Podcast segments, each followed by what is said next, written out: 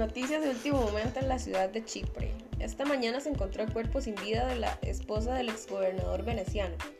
Todo apunta que el feminicidio de Desdémona fue a causa de los celos que sintió el gobernador Otelo por la supuesta relación sentimental de su esposa con Casio, actual gobernador de Chipre. La escena fue descubierta por Emilia, empleada de la fallecida, que dio alerta al gobernador y a otros altos funcionarios, que también observaron la escena donde Otelo había asfixiado a Desdémona.